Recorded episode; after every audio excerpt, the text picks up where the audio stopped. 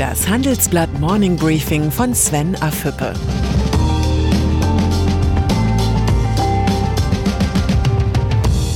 Guten Morgen allerseits. Heute ist Freitag, der 24. Januar, und das sind heute unsere Themen. Deutschland trotz der Krise. Amerika ungeschminkt. Rückkehr der Klimakanzlerin.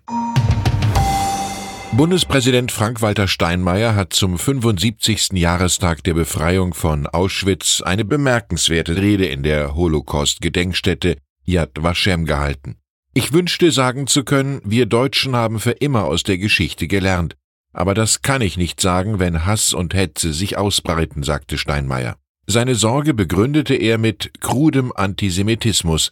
Es sind nicht dieselben Täter, aber es ist dasselbe Böse und es bleibt nur eine Antwort, nie wieder. Die Mahnung gilt an uns alle. Brexit, Handelskonflikte, Iran-Krise.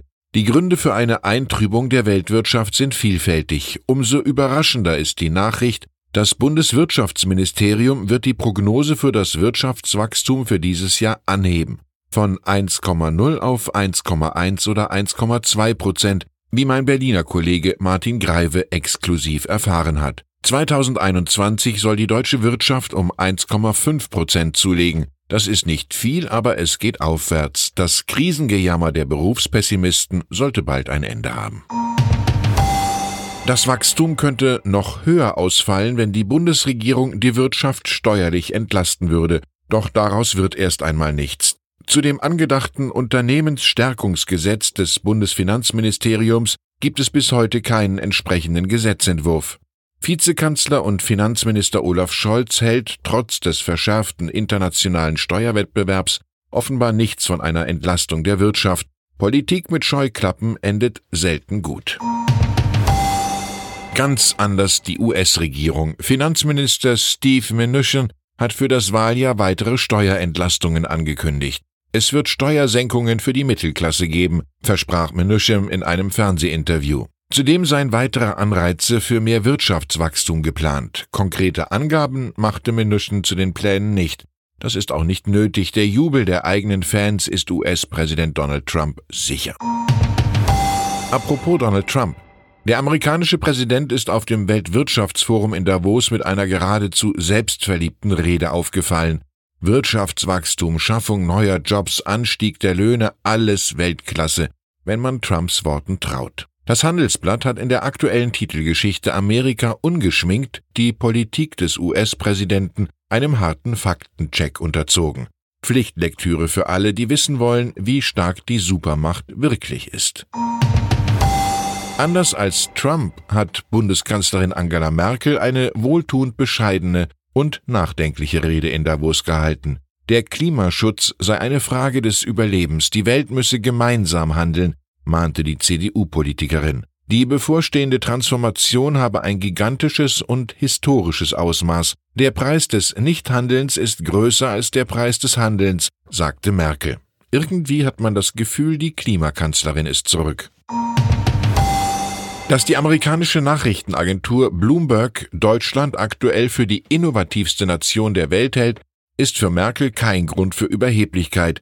Wir sind nicht von der Sorte, dass wir den ganzen Tag darüber reden, was bei uns klasse läuft, da gibt es andere. Das ist eine Frage der Kultur. Wir lernen, Merkel beherrscht die Abteilung Seitenhieb. Tesla. Einen Tag nachdem der amerikanische Autokonzern an der Börse mehr wert war als Volkswagen, warnt Nordrhein-Westfalens Ministerpräsident Armin Laschet vor einem Abstieg der deutschen Autoindustrie. Die Lage ist ernst. Ich hoffe, die deutschen Autokonzerne haben gerade noch mal die Kurve gekriegt. Das sagte der CDU-Politiker im Interview mit dem Handelsblatt. Teslas Entscheidung, eine Fabrik in Brandenburg aufzubauen, unterstützt Laschet. Konkurrenz belebt das Geschäft. Hoffentlich stimmt der Satz. Und dann ist da noch Valentin Stalf. Der Gründer der Internetbank N26 reitet weiter auf einer Erfolgswelle. Jetzt konnte Stalf verkünden, mehr als fünf Millionen Kunden zu betreuen. In nur einem Jahr hat N26 die Zahl der Bankkunden damit mehr als verdoppelt. Von solchen Zahlen können die etablierten Banken nur träumen. Vielleicht verstehen Deutsche Bank und Commerzbank die jüngste N26 Erfolgsmeldung als das, was sie ist, als Weckruf.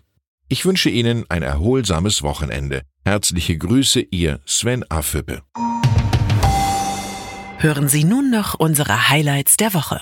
Die Zahl der Woche ist 13.640. Der deutsche Leitindex DAX erreichte am Mittwoch mit 13.640 Punkten ein neues Allzeithoch. Das bisherige Rekordhoch von 13.597 Punkten hatte zuvor rund zwei Jahre Bestand.